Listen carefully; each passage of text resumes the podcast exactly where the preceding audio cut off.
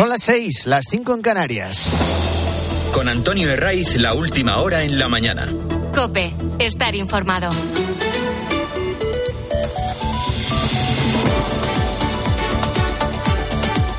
¿Qué tal? Muy buenos días. Estrenamos aquí la mañana del fin de semana de Cope. Hemos llegado al 2 de diciembre, que nos sitúa a justo 20 días del sorteo del gordo de la lotería, a 22 días de la Nochebuena, ya que no hay nada mejor que madrugar en sábado. Por delante, una jornada típica de otoño. A las puertas ya del invierno se van las lluvias y la situación se presenta más estable. Va a hacer frío, a lo normal. En diciembre, con las habituales heladas en las montañas y en el interior de la península, y con mínimas bajo cero en Teruel, en Soria, en Burgos, en Segovia, también en Cuenca. Y luego, si nos fijamos en las máximas, van a llegar a los 20 grados en Alicante y los van a rozar en Murcia, en Málaga o en Valencia. Vamos a ver por dónde empezamos hoy, eh, porque hay plancha, mucha plancha. Hay que empezar por la filfa de Suiza entre el PSOE y Junts, eh, por Bolaños y el refrán tan popular que dice que se le pilla antes a un mentiroso que a un cojo, por la aplicación de la amnistía por un juzgado de Gerona antes incluso de que la controvertida ley sea eh, tramitada. Está también lo de Oriente eh, eh, Próximo. Bueno, todo tiene su aquel. Necesita sosiego. Y por eso, antes de hincarle el diente, hay que dar las gracias a los 940.000 oyentes que nos seguís los sábados y los domingos en la mañana del fin de semana de Cope. 940.000. Que entendéis que lo mejor para empezar el día es madrugar con nosotros para empezar o para seguir trabajando en compañía de esta sintonía. Lo dice el EGM, el Estudio General de Medios, eh, que hemos conocido esta semana, pero tampoco es necesario que nos lo digan, porque lo sabemos. Lo sentimos ahí, al otro lado. Y no sabéis el gusto que da caminar tan arropado a esta hora que ya no es tan temprana. Eh, Porque sí, lo bueno que tiene madrugar un sábado un domingo, además de estar informado, entretenido, acompañado, lo mejor es que te permite aprovechar mucho mejor el fin de semana. Hoy la noticia va a estar en Suiza, con esa farsa de reunión entre el PSOE y Junts. ¿En qué lugar concreto? Bueno, los dos han estado jugando al despiste hasta el final y todo apunta a que, aunque no nos lo hayan confirmado, va a ser en Ginebra. Ayer pillaron al fontanero de Sánchez, a Santos Cerdán, a su llegada al aeropuerto de esta ciudad suiza. ¿Dónde es la reunión? ¿Dónde es el verificador? Confirmamos que habrá reunión mañana entonces. Hay reunión mañana, ya se enterarán cuando sea, ¿no? ¿Y nos dirán el nombre del verificador también? Muchas gracias. Decía- Mañana tendrán noticias, muchas gracias. Mañana tendrán noticias, ya veremos qué noticias tenemos. Es decir, hoy, eh, sábado, eh, en una escena, esta de Cerdán, a su llegada al aeropuerto, al aeropuerto de Ginebra, que se repitió con Miriam Nogueras, que es la portavoz de Puigdemont en el Congreso. Eh, lo que sabemos es que es una reunión entre dos socios que llegan con las cartas marcadas. Nada de cita ciegas ni nada que se le parezca, a no ser que haya sorpresas debajo de la mesa. ¿Qué se sabe y qué no se sabe? Se sabe que Santos Cerdán acude conociendo de sobra que la principal exigencia de los separatistas es la celebración de un referéndum de autodeterminación. Así lo firmaron el 9 de noviembre, junto con lo de la amnistía, lo del lawfare, la cesión del 100% de todos los tributos que se pagan en Cataluña a la Generalitat y junto al resto de claudicaciones ante los separatistas. Esto del lado del PSOE. Del lado de los indepes, el fugado Puigdemont acude a la reunión de hoy con un antecedente claro. Hasta ahora le han dado todo lo que ha pedido. La punta del iceberg, por el momento, es una ley de amnistía, pero su meta final es el referéndum. Y ya advirtieron que lo iban a tratar en la primera reunión de hoy. El resto es un teatrillo en el que Puigdemont se ha salido con la suya. La excusa para no celebrar ese encuentro en España es que sería inmediatamente detenido. Y es verdad.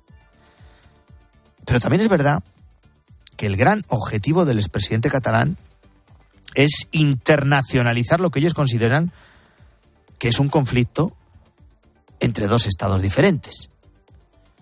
Y por eso se van a Suiza. Con el consentimiento de los socialistas que saben que durante esta legislatura van a caminar en todo momento por la cuerda floja. Si no cumplen, caen. Por eso les han colado también la figura del verificador.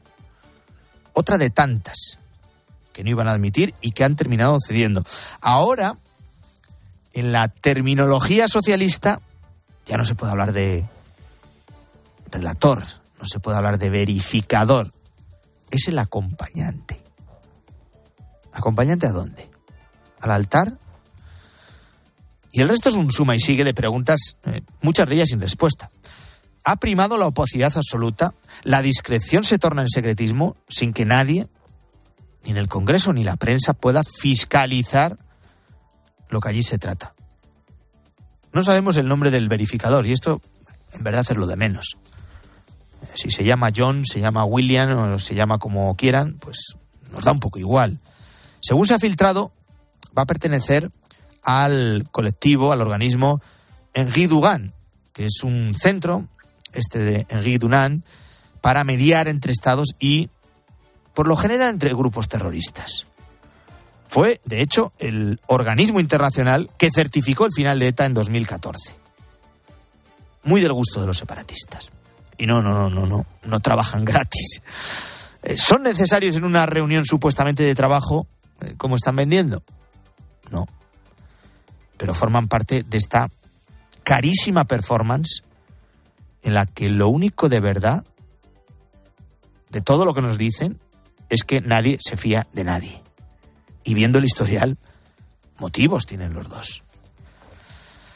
Luego el día nos trae lo de Félix Bolaños. No hace falta que repitamos el refrán, lo de a quién se pilla antes. Si al mentiroso o al cojo.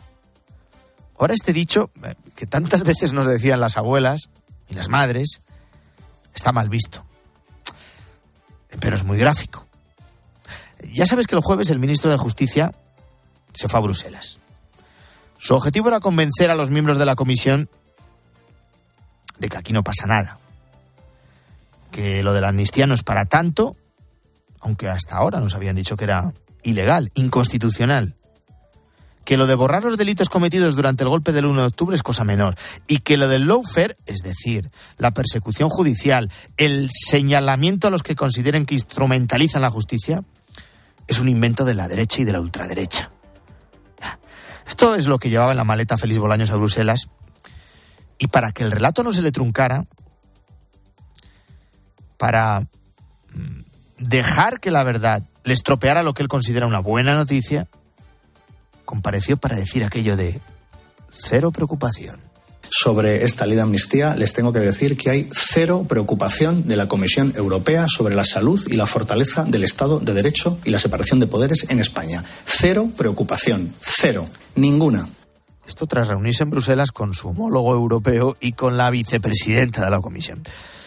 Eh, claro, las instituciones comunitarias no están para bailarle el agua a ningún gobierno. Podrían haber callado. Podrían haber salido con el, tópico de es un asunto que compete a un Estado y no nos pronunciamos. Podían incluso haberse puesto de perfil, pero no. Nada de eso. Han entrado en el cuerpo a cuerpo. Y lo han hecho para desmentir directamente a Félix Bolaños. Lo hacía el portavoz del comisario de justicia Didier Reinders. En la reunión, el comisario le comunicó al ministro, por supuesto, que tenemos preguntas y que queremos seguir hablando con las autoridades españolas. Además, nuestro análisis está aún en marcha, así que la comisión no ha dicho que la ley de amnistía no cause preocupaciones. El desmentido rotundo. Es que hay que ponerse en el lugar de las instituciones comunitarias. Hemos venido vendiendo desde aquí hasta el 23 de julio que nos tenían que ayudar para traer a España a un delincuente fugado para que fuera juzgado aquí. Les hemos dicho hasta la saciedad que la amnistía era ilegal. Y ahí está la hemeroteca con lo que decía el presidente del gobierno y con lo que dice ahora. El presidente y, todos sus ministros, o, o muchos de sus ministros que hoy están en ese gabinete. Y ahora no solo hay un cambio de guion radical, sino que nos atrevemos a poner en boca de la Comisión Europea, del comisario de Justicia, lo que no había dicho.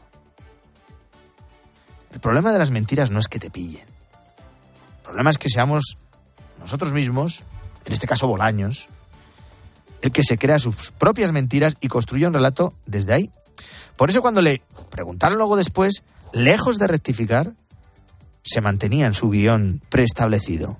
Digo exactamente, palabra por palabra, lo que ayer dije. No hay ninguna preocupación en la Comisión Europea respecto al Estado de Derecho y a la separación de poderes en España. Palabra por palabra, lamento mucho que ese globo de la derecha y la ultraderecha intentando decir que Europa está preocupadísima, pues no, no lo está. Palabra por palabra no, porque ya no pronuncia la palabra amnistía. Bolaños tiene perfectamente asumido su papel y lo va a protagonizar sin sonrojo sin ponerse ni medio colorado hasta el final. Y luego hay un asunto que no es menor y que refleja la presión que ya empiezan a ejercer desde el gobierno para que la justicia aplique la amnistía así como una especie de forma preventiva. Sabemos que la ley está todavía en una fase muy preliminar de tramitación, pero da igual. Atentos a la decisión de un juzgado de Gerona. Se iba a juzgar a cuatro acusados de desórdenes públicos por interrumpir, eh, entre otras cuestiones, el tráfico ferroviario en el primer aniversario del 1 de octubre, del intento de golpe en Cataluña.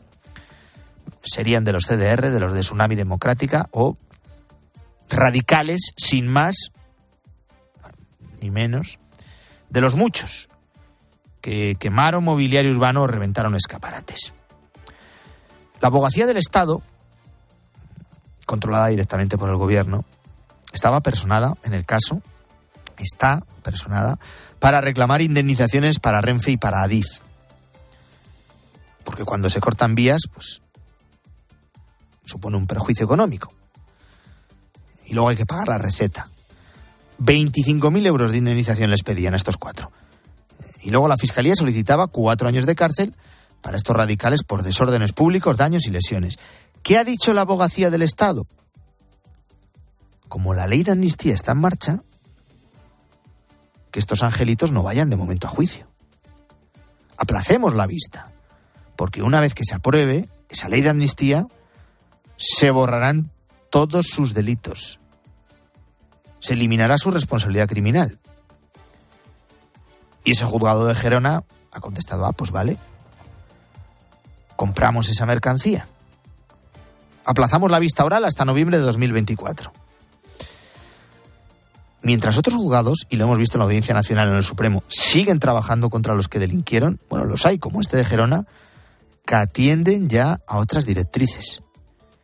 Y todo a pesar de que la ley de amnistía ni está vigente y, por lo tanto, el sentido común nos lleva a decir que no se puede aplicar. Es más, ni sabemos cuándo entrará en vigor, si es que lo hará. De momento estos cuatro radicales tienen al menos un año de amnistía preventiva. Hay más noticias, te las cuento ya en titulares con Luis Calabor. Caos. Una avería en la línea de alta velocidad de la estación de Chamartín en Madrid ha provocado un gran colapso durante este viernes. Cientos de pasajeros han sufrido retrasos de más de una hora principalmente en los trenes que partían hacia la Comunidad Valenciana y Murcia a partir de las 4 de la tarde. Ayudas europeas. El gobierno publica la lista de los 100 mayores perceptores finales de los fondos europeos Next Generation de la Unión Europea. El 61% de los beneficiarios son del sector público. Los que más dinero reciben son ADIF, el Ministerio de Transportes y el Instituto de, de Ciberseguridad sin cargos. Absuelto el anciano que mató a un ladrón en su casa en Porreres, Mallorca, hace cuatro años. Se revoca el veredicto previo que le había declarado culpable de homicidio. Esta sentencia condena a los otros tres ladrones por robo con violencia a más de cuatro años y medio de prisión. Tendrán que indemnizar al anciano con 15.000 euros. Y ataque. Eh, cinco pitbulls atacan a una mujer en Mallorca y la dejan herida de gravedad. La víctima tiene 38 años y paseaba por una calle de la localidad de Felanich cuando sufrió el ataque. La policía ha tenido que abrir fuego y ha batido a tres perros. Dos han huido. La mañana del fin de semana de Cope que ha echado a andar, ya sabes que te acompañamos hasta las ocho y media, que es el momento en el que llega César Lumbreras toca la chifla y convoca a todas las gentes del campo agropopular. Ahora son las seis y cuarto, cinco y cuarto en Canarias. Antonio de Ray. La mañana. Cope, estar informado.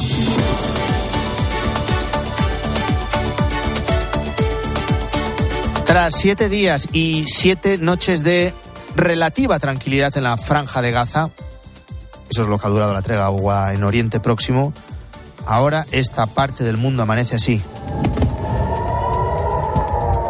Los bombardeos y los ataques por tierra han continuado durante toda la noche, una noche en la que el ejército israelí ha confirmado la muerte de cinco rehenes secuestrados por el grupo terrorista Hamas en Gaza.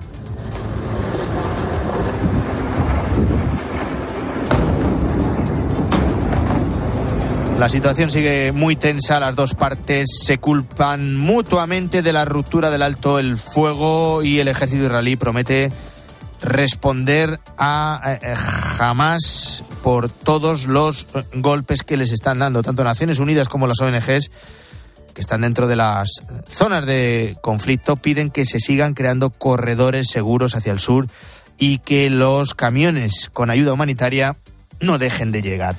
Lo hacen también aquí en COPE. Gloria Donante es directora de calidad y desarrollo de programas de Save the Children. Se encuentra ahora en Ramallah, en Cisjordania.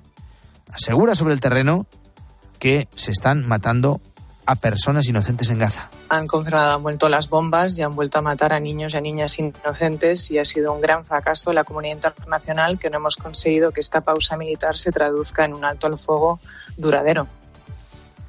Aún así, eh, esta responsable de Save the Children admite en COPE que estos siete días han permitido a muchas personas huir hacia el sur y encontrar de esta forma lugares más seguros. Ha sido la, una gota en el océano, pero eso significa que, que, los niños las niñas o mis 25 compañeros y todas sus familias los últimos siete días por lo menos no estaban en riesgo de ser asesinados.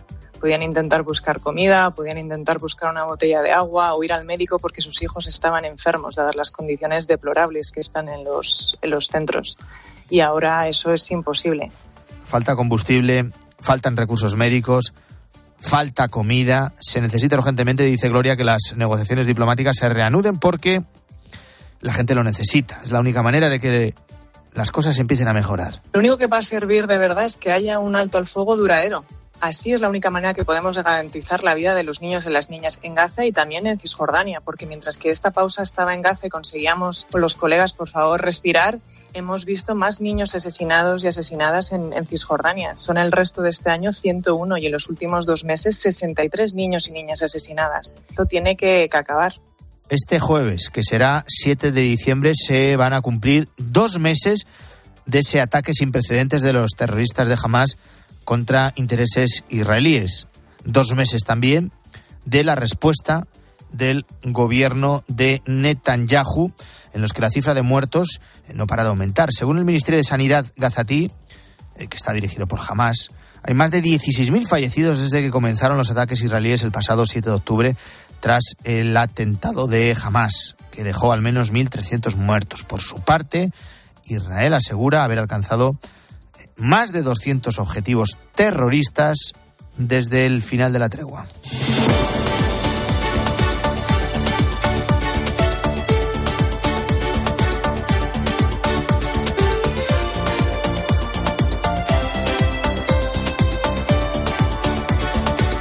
Y todo con una crisis diplomática abierta entre Israel y España por las diferentes declaraciones que viene realizando el presidente del gobierno, eh, Pedro Sánchez, y también algunos de sus ministros.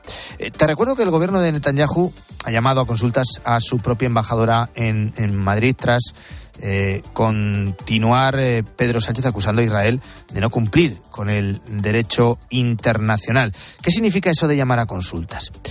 En el lenguaje diplomático es el paso previo a una hipotética retirada o ruptura de relaciones diplomáticas entre los dos países. Todo esto, según los expertos, es fruto de una mala gestión diplomática de Pedro Sánchez.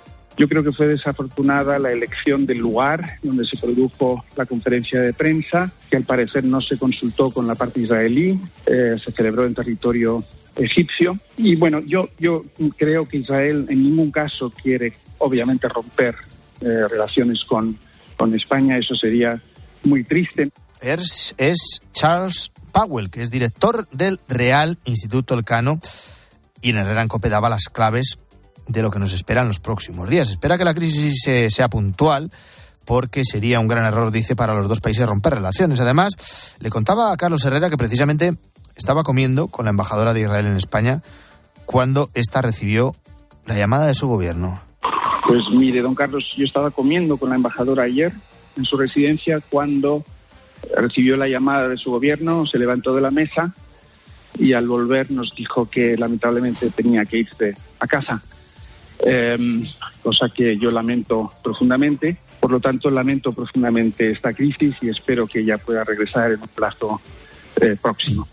Esto es un episodio más dentro del capítulo de líos que ya eh, cercan al gobierno en sus primeros días, nada más echar a andar. Se une a una larga eh, lista de tirones de oreja que se ha producido esta semana. Ya te hemos hablado de ese desmentido claro y rotundo de la Comisión Europea, Félix Bolaños, por inventarse que en Bruselas no están preocupados por la ley de amnistía, ni por la separación de poderes, ni por el Estado de Derecho.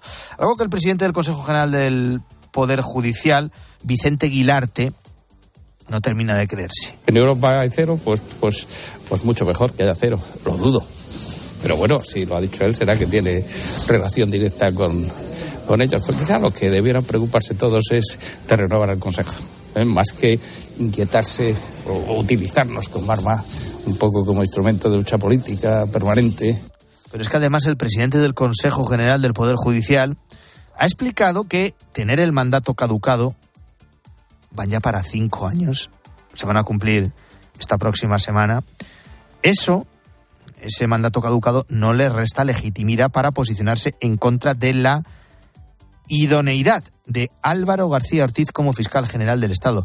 Hemos conocido eh, las razones del máximo órgano de gobierno de los jueces en el debate de esta semana. Los ha recogido Patricia Rossetti. El hecho de haber desempeñado ya el puesto obliga a tomar en consideración su actuación y la gestión de Álvaro García fue deficiente. Así lo dice la mayoría del Consejo para rechazar su idoneidad como fiscal general. Favorecer a Dolores Delgado, retrasar la ejecución de sentencias, la falta de transparencia en los nombramientos para ascender a los miembros de la UPF, asociación a la que pertenecía García y que solo representa al 7% de la carrera o los criterios erróneos impuestos en la ley del solo sí es sí son razones suficientes para el rechazo. Hacen hincapié en la sentencia del Supremo que anuló el nombramiento de Dolores Delgado a la máxima categoría de la carrera y recuerda lo que decía la sentencia, que designó como fiscal de sala a la persona con la que le unía una estrecha amistad. Era su principal colaborador y tras su cese ocupó el cargo. No pasan tampoco por alto los ataques mendaces a los fiscales del Prusés, una actitud hostil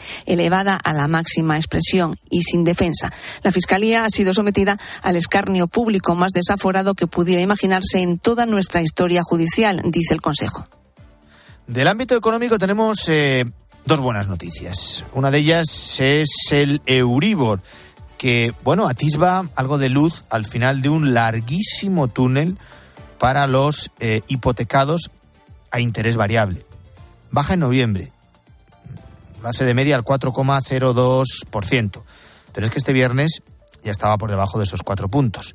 ¿Esto qué significa? El profesor de Economía de Bolsillo, Fernando Trías de Bes, explica en la tarde la relación de esta bajada del Euribor con los tipos de interés, aunque admite que, que, es el mercado el que piensa que los tipos de interés van a dejar de subir o incluso llegar a bajar. Hay más exceso de liquidez, los bancos entre sí no dan tanto crédito al público, a los ciudadanos, a las familias, a las empresas o a los que se compran una vivienda y por lo tanto sobra más dinero y lo ponen más barato entre ellos. Entonces, por eso el Euribor empieza a declinar a sí. pesar del que el Banco Central Europeo todavía no ha tocado tipos. Es una expectativa y sobra dinero entre bancos. Esta bajada del Euribor afecta sobre todo a las hipotecas de tipo variable, también las de tipo mixto.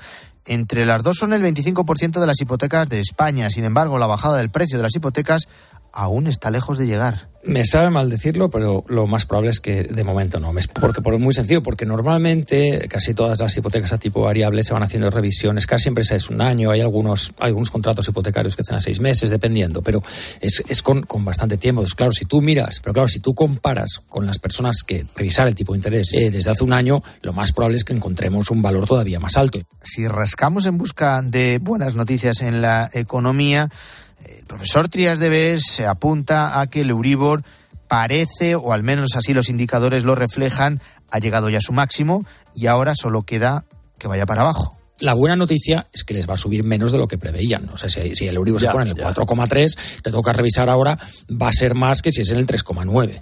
Ahora bien, sí que, sí que indica que de alguna manera el Euribor parece ser que ha tocado techo y si no hay sorpresas geopolíticas, la, la, la, la, vamos, prácticamente el consenso generalizado, en tanto el sector financiero como entre los economistas, que va a ir declinando paulatinamente a lo largo de este año. Te decía que había dos buenas noticias, una del Euribor y otra los mercados. La bolsa, el IBEX se encuentra en máximos desde 2018 tras sumar una subida del 2% en su quinta semana al alza. Ahora mismo ha cerrado en los 10.140 puntos. Antonio de Ray. La mañana. Cope, estar informado. Se habla ahora de las tasas de abandono escolar. En lo que va de año, el dato de abandono es del 13,7%, cuatro puntos por encima de la media europea y solo, solo en esto del abandono escolar estamos por debajo de Rumanía. Eh, sin embargo, parece que la curva va mejorando. En 2008, en España, dejaban los estudios de la ESO más del 30% de los jóvenes. ¿Cuál es el porqué de estas cifras y, sobre todo, qué posibles soluciones hay? Sefi García un sistema educativo muy rígido y un mercado laboral que no exige titulaciones están detrás de estas cifras, según el pedagogo Enrique Castillejo, que augura un mal futuro al país si esto no se corrige. ¿Cuántos años puede un país aguantar una situación donde el comportamiento del sistema educativo es tan parejo al desempleo que el propio sistema educativo produce desempleo? Me temo que poco. Cuando remontamos económicamente, asegura el abandono crece. Encontró su suelo por ahora en el 13,2% de 2020. Reforzar la formación profesional es la solución que apunta la experta en educación María Fernández y también darle una vuelta a la ESO. Debería de ser más práctica, que incluya más diferentes perfiles de estudiantes que no necesitan a lo mejor unas matemáticas o física y química tan elevada para luego obtener un título y ir al mercado de trabajo. Con sus picos, el abandono educativo cayó entre 2008 y 2020 más de 18 puntos. Las leves subidas desde entonces son una llamada de atención. Atentos a este dato. En los últimos 12 meses han desaparecido más de 17.000 pequeños comercios y en los últimos tres años más de 20.000. El último, el kiosco de Antonio en Sevilla, que no es uno más. Inmaculada Jiménez. Hoy por primera vez en 33 años no se levantará la persiana del kiosco de Antonio y de Chari en la sevillana calle de Mateos Gago, a los pies de la Giralda. Antonio se jubila antes de tiempo. El edificio que ocupa su local será pronto un bloque de apartamentos turísticos. Y después de tantos años aquí, pues, voy a echar de mucho, mucho de menos a todos, al colegio, a los vecinos, a la calle, en general a todos. Es más de media vida la que estaba aquí con todo. A Antonio y a Chari le van a echar de menos mucho los vecinos, pero sobre todo los niños del colegio de San Isidoro, que está a pocos metros. Les despedían con lágrimas e incluso con poesías. Aquí hay de cada uno de tus niños del San Isidoro una carta o un dibujo y de tu diré también. Y Antonio, con gran corazón, tus chuches son las mejores. Antonio, te decimos adiós con nuestra boca, con nuestro sentimiento.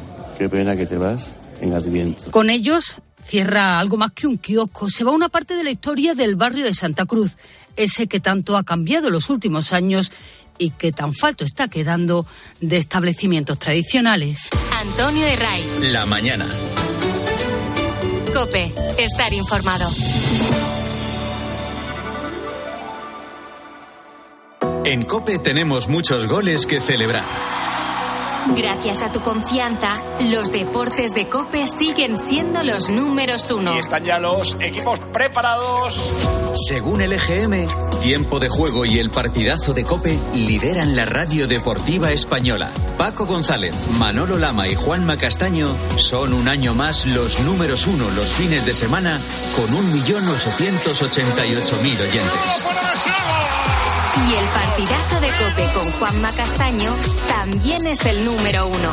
Es el programa preferido de las noches deportivas con 800.000 oyentes. Un insulto racista es inadmisible. Gracias a ti, Cope sigue siendo la número uno del deporte. Y por eso te decimos, bienvenido. Gracias por elegirnos y por confiar en nuestra forma de hacer radio.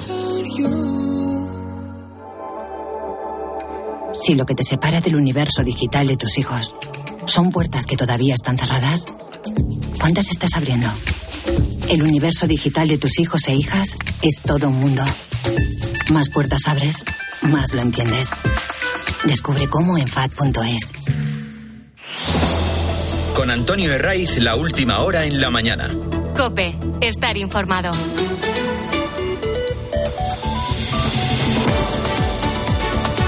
Son las seis y media, son las cinco y media en Canarias. ¿Qué tal? Muy buenos días. Estamos en la mañana del fin de semana de Cope. En este primer sábado de diciembre, no te tengo que contar lo que tenemos por delante en este mes, que tanto nos gusta. De momento, 2 de diciembre, que aquí nos va a llevar hasta las ocho y media de la mañana del fin de semana. La noticia del día está en Suiza. Enseguida te cuento lo que se sabe y lo que no se sabe de una cita que viene rodeada de ocultismo, pero que no, no es una cita ciegas. Y no lo es porque sabemos perfectamente lo que exigen los separatistas. Antes de analizar cómo viene la jornada, la radio, en cualquiera de las formas en las que te puedas acercar a ella, en el transistor, en el móvil, en tu ordenador, en la misma tele, tiene la ventaja eh, de que te acompaña sin que tengas que estar expuesto a una pantalla. Y eso sí, es una gran ventaja porque esa sobreexposición está generando cada vez más problemas. La empresa Electronics Hub estima que en España pasamos el 35% de nuestro día delante de una pantalla. El 35%. Ocho horas y media al día. La mitad del tiempo que estamos despiertos. No somos los reyes de la estadística, porque en países como Sudáfrica llegan hasta las 10 horas al día. Y esto se ha empezado a notar ya, por ejemplo, en los jóvenes, que son los que más tiempo pasan con el móvil o con el ordenador, siempre pegaditos a la pantalla. Esto ha podido tener mucho que ver eh, en una pandemia reconocida por la Organización Mundial de la Salud, la de la miopía. Uno de cada tres adolescentes ya es miope y uno de cada diez tiene problemas graves de visión. La OMS, la Organización Mundial de la Salud, precisamente advierte de que el principal problema es el uso del móvil antes de los 7 años. En edad algo más avanzada, el 66% de los adolescentes lo consumen, junto a consolas, tablets, eh, antes de dormir. Y esto, nos dicen, es grave para la salud de su visión lejana y para que el ojo se acostumbre a la luz natural. Hay una predisposición genética, padres, padres miopes, más probable hijos miopes. Pero claro, cuando la miopía empieza a afectar a un porcentaje de la población tan grande, ya es como cuando decir que en España pues la ser morenos o, ser, de pelo castaño es, es, es, hereditario. Cuando la incidencia es tan grande, se diluye el efecto genético de los padres sobre los hijos. Acabar de escuchar al doctor Manuel Díaz López, catedrático de oftalmología de la Universidad de Valencia y presidente de la Sociedad Española de Miopía. No se queda únicamente con el excesivo uso de las pantallas hay muchos motivos por los cuales la miopía ha crecido durante estos años. Entre ellos que la vida es muy diferente a la que teníamos un siglo atrás. Pero eso no explica por qué en 200 años eh, la, humanidad ha pasado del 15 a el, el 90% de miopía. Hay otros factores como es el desarrollo socioeconómico, como es la longevidad de la vida, eh, que, podrían explicarlo. No exactamente lo que la gente simplifica como las tablets. Ahí te preguntarás, ¿y todo esto qué tiene que ver con los jóvenes? Bueno, resulta que el excesivo uso de pantallas tiene un efecto secundario eh, que también afecta mucho. Cada vez los niños juegan menos en la calle. Cuatro de cada cinco niños juegan mmm, al aire libre menos tiempo del recomendado, según datos del Instituto Tecnológico de Producto Infantil. Un 83% que se teme que ha crecido de forma tan importante por la pandemia. Para el doctor Díaz López, esto es más importante que cualquier uso de las pantallas. Lo que está claro, la única medida preventiva es aumentar la exposición al luz solar, lo cual no quiere decir que tengan que estar eh, jugando al tenis debajo del sol. Es decir, es la luz solar que puedes estar debajo de un árbol leyéndote un, un libro, un, estudiando, leyendo un cuento o jugando al, al parchís, lo que quieras. Bueno, según el barómetro de bienestar ocular, que hicieron los centros oftalmológicos Miranza, nuestra nota es de un 5,22. Dicen que la gran mayoría de los españoles no se revisa realmente la vista hasta los 40 años. 8 de cada 10 cree que hay que ir a la consulta ocular cada año, pero luego eso no sucede. Están pasando más noticias, te las cuento con Luis Calabor. El Partido Socialista y Junts se reúnen en Suiza con muchas preguntas y pocas respuestas. Ayer llegaron al aeropuerto de Ginebra el secretario de organización del Partido Socialista, Santos Cerdán, y la portavoz de Junts de por Cataluña, Miriam Nogueras, la cual fue increpada por los presentes. Cerdán ha asegurado ante varios periodistas presentes que hoy sábado habrá noticias sobre esta reunión con la presencia de un verificador internacional de identidad desconocida. La localización tampoco ha sido confirmada, aunque todo apunta a la ciudad de Ginebra. Bruselas niega que han asegurado tener cero preocupación sobre la ley de amnistía que se tramita en España. Desmiente así las palabras del ministro Félix Bolaños tras reunirse con el comisario de Justicia de la Unión Europea, de Europea Didier Más tarde fue su portavoz el que aseguró que no han concluido su análisis sobre la norma y que seguirán hablando con España. Pero Bolaños insiste, no hay preocupación, según sus palabras, en la Comisión Europea. Derrota sin consecuencias de la selección española femenina ante Italia en la Liga de Naciones. Sabilaso. 2 a 3 en Pontevedra. Empezó ganando España, pero una mala segunda parte condenó al equipo. Aún así, el combinado de Monse Tomé ya está clasificado para la Final Four de la competición que será en febrero. Y más fútbol. En primera división, victoria de la Unión Deportiva Las Palmas en Gran Canaria ante el Getafe. La jornada sigue en unas horas. Girona-Valencia a las 2. Athletic Rayo 4 y cuarto. Real Madrid, Granada a las 6 y media. Osasuna Real Sociedad a las 9. Y también hemos conocido hoy la fecha de regreso de Rafa Nadal a las pistas. Hola a todos después de un año fuera de la competición, eh, ha llegado el momento de volver. Será en Brisbane y será la primera semana de, de enero. Nos vemos allí. Brisbane, un torneo, por cierto, también para preparar el Open de Australia, que es el primer grande de la temporada que se disputará a finales del propio mes de enero.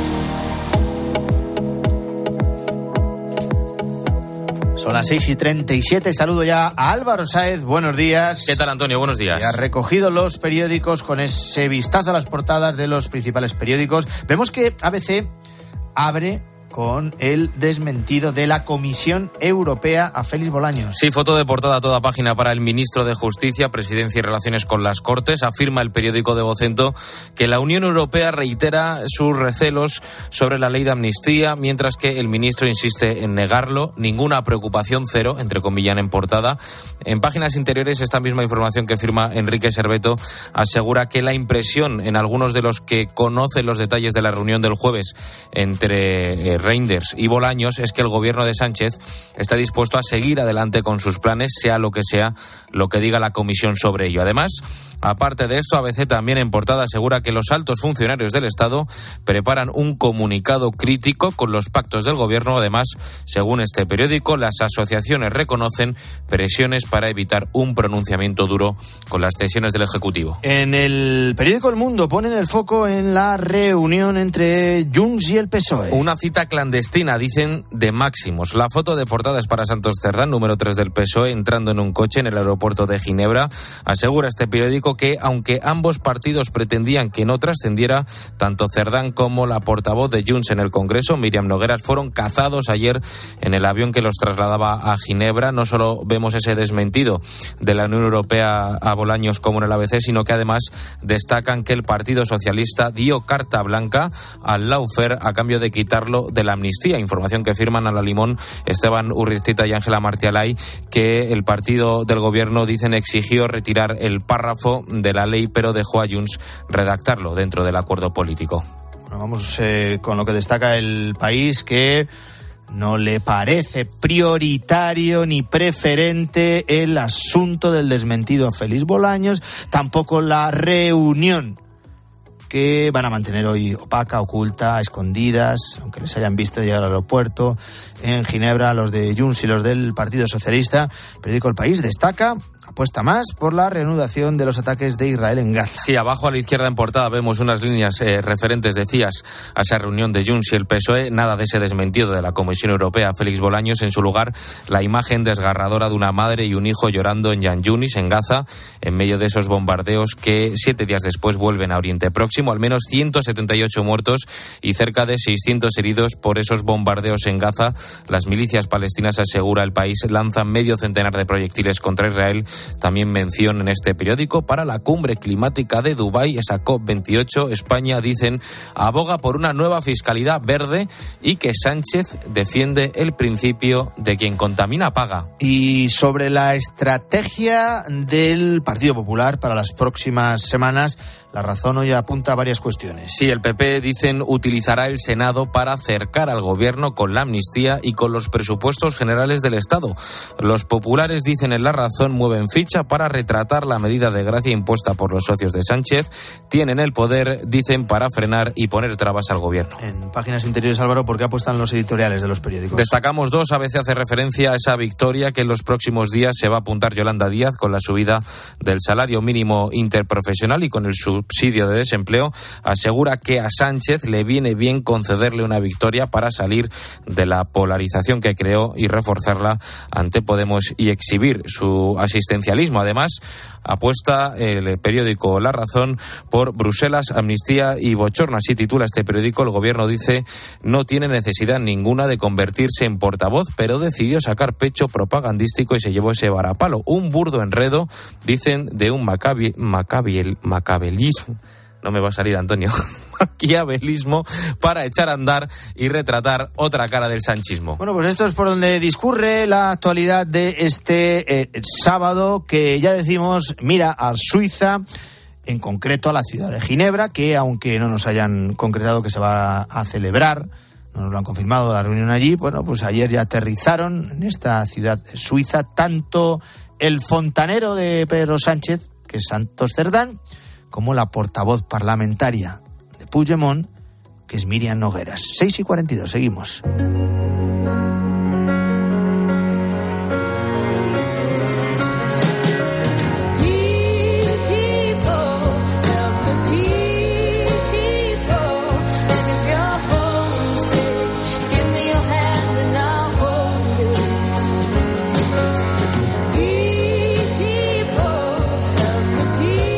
En la mañana del fin de semana de COPE en este sábado 2 de diciembre que viene de lo más entretenido. No queríamos perder, ¿verdad? Una vez que hemos actualizado lo último, vamos a acudir al Vaticano. Ya te hemos contado que el Papa no ha podido acudir a la cumbre del clima de Dubái, como estaba previsto, por una inflamación pulmonar que no le ha impedido mantener la mayoría de las audiencias de su agenda. De ello luego vamos a hablar. En primer lugar, Faustino Catalina, buenos días. Hola, buenos días, Antonio. Los obispos españoles han vivido, muchos emocionados, un encuentro en el Vaticano con el Papa Francisco. Fueron al final cinco horas en las que se habló del presente y también del futuro de los seminarios.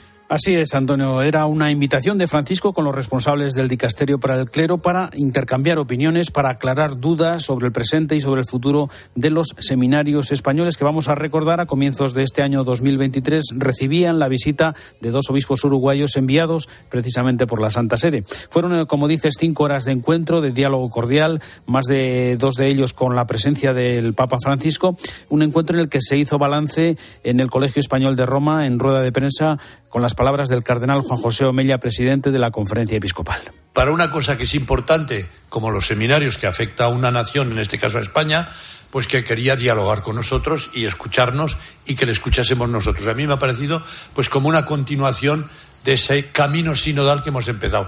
No era para tirar las orejas y condenar a nadie, sino para hablar para hablar y es que al descenso de las vocaciones en los últimos años se une el estudio sobre cómo redistribuir los seminarios, ya que algunos tienen muy pocos candidatos al sacerdocio. Además, hay que introducir cambios en distintos aspectos de la formación a partir de lo que se llama la ratio fundamentales, que es la directiva que está puesta en marcha por la Conferencia Episcopal Española y que nos recordaban es pionera en el mundo. Lo contaba aquí en COPE el secretario general César García Magán. Se nos ha dado un documento de trabajo con el que ahora tenemos que desarrollar a nivel de reflexiones en las diócesis, en las provincias eclesiásticas y en los organismos de la conferencia episcopal, siempre buscando la finalidad de lograr unos pastores pues más acorde con las necesidades pastorales, eclesiales de este tiempo, en un espíritu pues de eclesialidad, de sinodalidad, para ofrecer un servicio a todo el pueblo de Dios. Pues bien, la Iglesia española, con ese documento que les han dado allí en el Vaticano el pasado martes, tiene tres años para introducir los cambios necesarios en esa formación de los sacerdotes, de esa Iglesia en salida que quiere el Papa Francisco, una tarea que aquí en España va a coordinar el actual obispo auxiliar de Madrid, que es también presidente de la subcomisión episcopal de seminarios, que es Jesús Vidal. El presente y el futuro de los seminarios españoles a examen y siempre de la mano, siempre con la coordinación del Papa Francisco. Mañana domingo, que será día 3, se celebra la Jornada Internacional de las Personas con Discapacidad y ahí la Iglesia Faustino tiene mucho que decir. Efectivamente, así es. Por un lado, la Conferencia Episcopal ha presentado una campaña con el lema Tú y yo somos Iglesia, con la que quiere dar a conocer la labor que desarrolla desde distintas instituciones eclesiales con ese colectivo en la acogida y el acompañamiento. Por ejemplo, un ejemplo concreto, María Ángeles Aznárez imparte cada martes en su parroquia catequesis a personas con discapacidad intelectual, visual, visual o auditiva. Es una experiencia que le ha enriquecido y, como nos cuenta, como nos ha contado, le ha hecho comprender el verdadero sentido del Evangelio. Eh, te sorprende la fidelidad, la sencillez con la que son capaces de aceptar cualquier mensaje. Eh, te sorprende la amabilidad, la amistad, eh, la alegría. sorprende como cualquier mensaje que llega al corazón lo reciben como si fuera el único mensaje. Pues precisamente, Antonio, en el vídeo con su intención de oración para el mes de diciembre, el Papa Francisco pide rezar por las personas con discapacidad para que estén en el centro de la atención de nuestra sociedad. Concretamente, Francisco llama a las instituciones a promover programas de inclusión que potencien la participación activa de las personas más frágiles entre nosotros, que sufren el rechazo basado muchas veces en la ignorancia, también en los prejuicios, pero que les convierte en auténticos marginados. Las instituciones civiles tienen que apoyar sus proyectos con el acceso a la educación, al empleo y a los espacios donde se expresa la creatividad. Hace falta programas, iniciativas que favorezcan la inclusión. Y sobre todo hacen falta corazones grandes que quieran acompañar.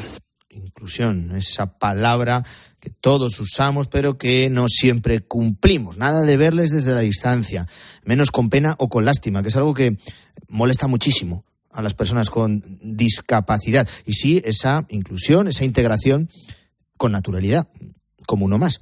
Eh, Faustino, vamos con más noticias que nos llegan de esta semana desde el Vaticano. Pues si te parece, vamos a recordar que el jueves dos españoles recibían de manos del cardenal Pietro Parolín, eh, cardenal secretario de Estado, el premio Ratzinger que otorga la Fundación Vaticana que se dedica al estudio del pensamiento de Benedicto XVI. Son Francés Torralba y Pablo Blanco. Este último eh, hizo su tesis doctoral en teología dogmática por la Universidad de Navarra con un estudio precisamente sobre la teología fundamental y las religiones de Joseph Ratzinger una tesis que leyó un mes antes de la elección de Benedicto XVI y que, mm, por casualidad, por circunstancias de la vida que vamos a escuchar, le convirtió de la noche a la mañana en su biógrafo. Claro, eso también fue una casualidad que ha marcado mi vida porque a partir de ese momento yo me convertí en un presunto experto en el pensamiento de Joseph Ratzinger Benedicto XVI, ¿no?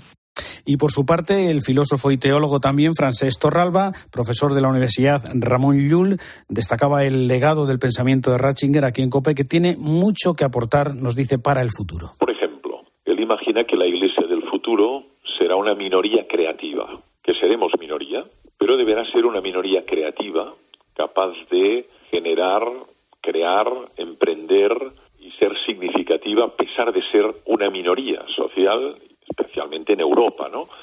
Pues hay que decir o recordar que estos premios Ratzinger están considerados hoy día como los premios Nobel de la teología y que el primero de los premios lo recibía también un español, casualmente, eh, Olegario González de Cardedal.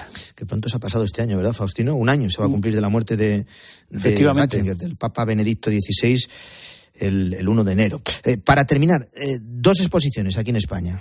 Pues eh, en primer lugar les contamos a nuestros oyentes en la Catedral de Valladolid desde el miércoles está la exposición que tiene como título Venga tu reino, que se enmarca en las celebraciones del año jubilar del Sagrado Corazón de Jesús que celebra la diócesis vallisoletana y que ha montado la Fundación Las Edades del Hombre. Mientras tanto, en Barcelona se ha inaugurado la exposición In Excelsis, Luces del Gótico a la Ilustración. Esta exposición conmemora los 800 años, recordamos, de la creación celebración del primer nacimiento viviente por San Francisco durante la noche de Navidad de 1123. Es un acontecimiento que recordamos fue el origen de la creación de los belenes. Es una de las tradiciones católicas más extendidas, más arraigadas, pues hay que recordarla y la recordaremos todas estas Navidades, 800 años del comienzo de la representación de los belenes. Así lo haremos. Faustino, que tengas buen fin de semana. Gracias. Igualmente, un abrazo. Antonio de Ray. La mañana. Cope, estar informado.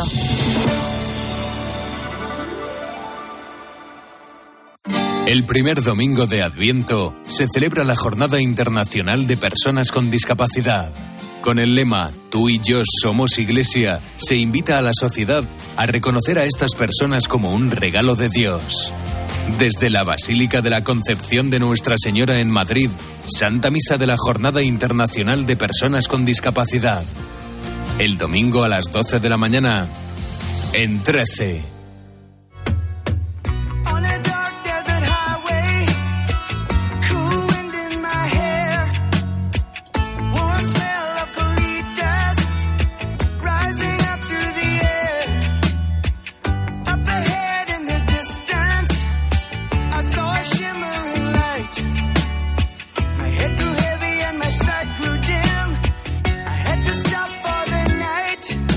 Conferencia de las partes.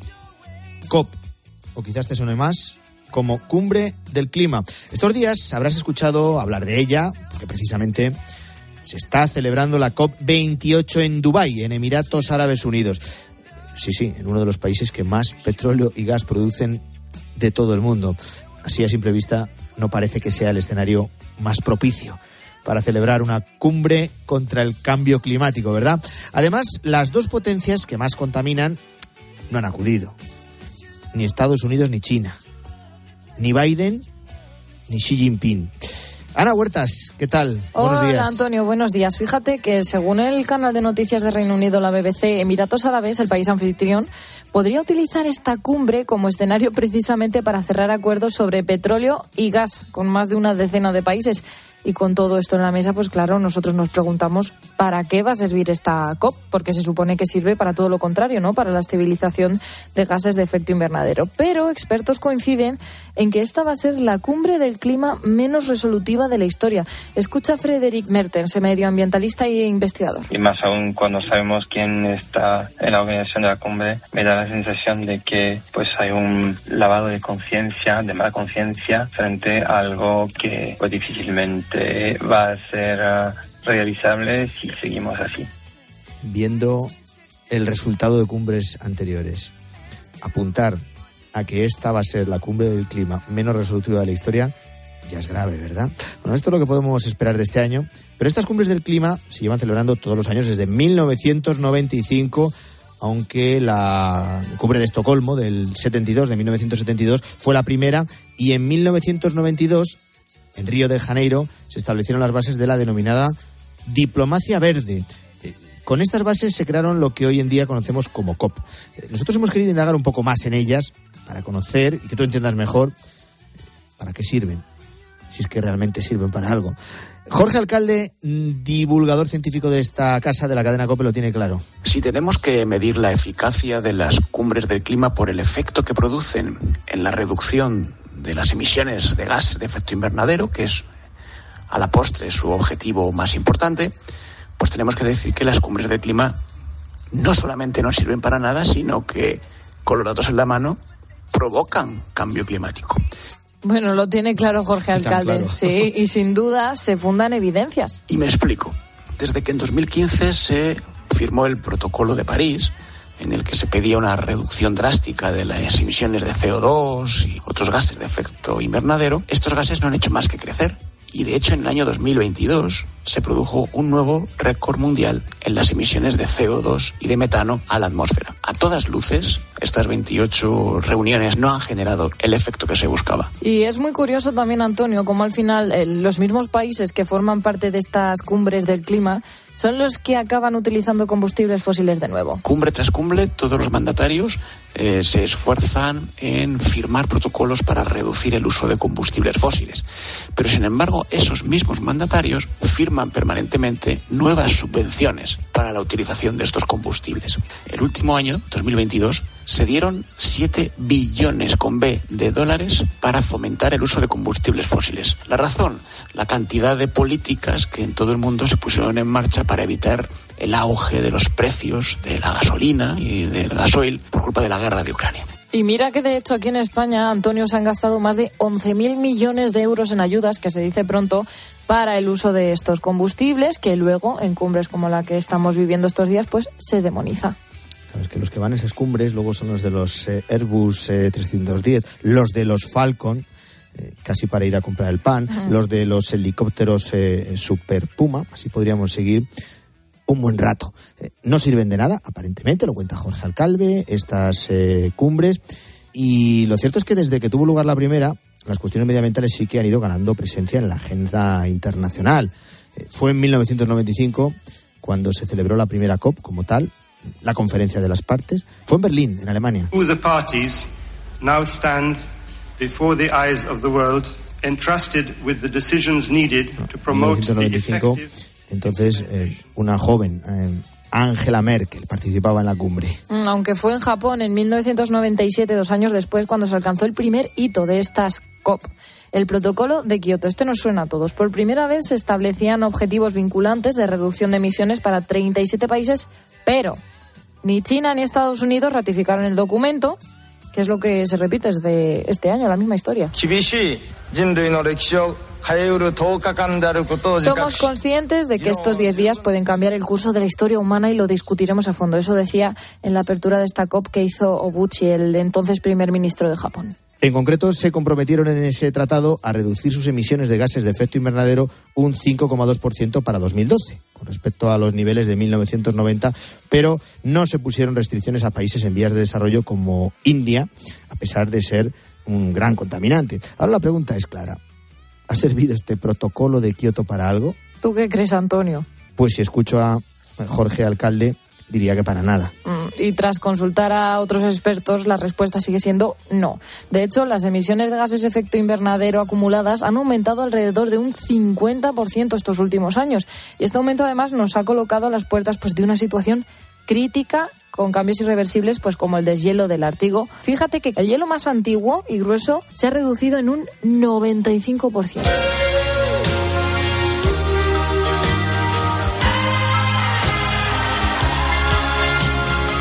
Repaso de las cumbres del clima en las que, como decimos, las eh, conclusiones son muy pomposas, pero luego los efectos son mínimos o nulos. La siguiente que se esperaba fuera histórica. Eh, antes de empezar, Estados Unidos y China decidieron que los tratados no serían vinculantes.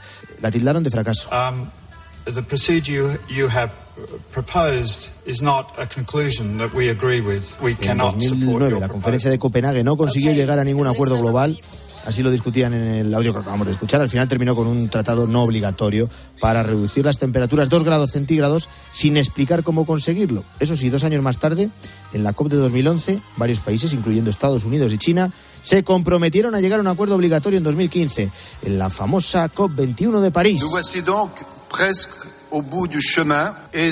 Bueno, esta sí que supuso un punto de inflexión, ya que 195 países alcanzaron el primer acuerdo mundial contra el cambio climático. En ese acuerdo de París se proponía detener el aumento de la temperatura del planeta por debajo de 2 grados centígrados respecto a los niveles preindustriales y, si era posible, a 1,5 grados centígrados.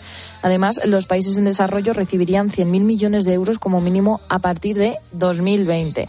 Y volvemos a lo mismo. Este acuerdo tan prometedor, digamos, ha servido para algo. Escuchamos otra vez a Jorge Alcalde. En realidad hoy estamos más lejos de conseguir nuestros objetivos contra el cambio climático de lo que estábamos posiblemente en 2015. Pero la realidad es que con el aumento de las emisiones de CO2 que se ha producido, en parte generadas por la situación eh, de la pandemia, podríamos optar a reducirlo 2,8, pero nunca llegaríamos a reducir ese 1,5 que nos propusimos todos en la cumbre de París. Y ahora con todo esto sobre la mesa, eh, ¿qué creen los expertos eh, que se podría hacer para ser efectivos y reducir la huella de carbono en nuestro planeta? Los protocolos como los que se han firmado en estos últimos años han servido de poco, pero sabemos que tenemos que reducir la emisión de gases de efecto invernadero de manera drástica. Prácticamente tenemos ya toda la tecnología viable. Si lo utilizásemos bien, podríamos lograrlo. De manera que la mejor manera de combatir el cambio climático es invertir en esas tecnologías. De Pues baterías. nuevas tecnologías para reducir la contaminación en 2050. Veremos si en esta COP28, que se está teniendo lugar ahora mismo en Emiratos Árabes, se habla de ellas en ese tratado barra acuerdo final. Si es que se llega a algún acuerdo.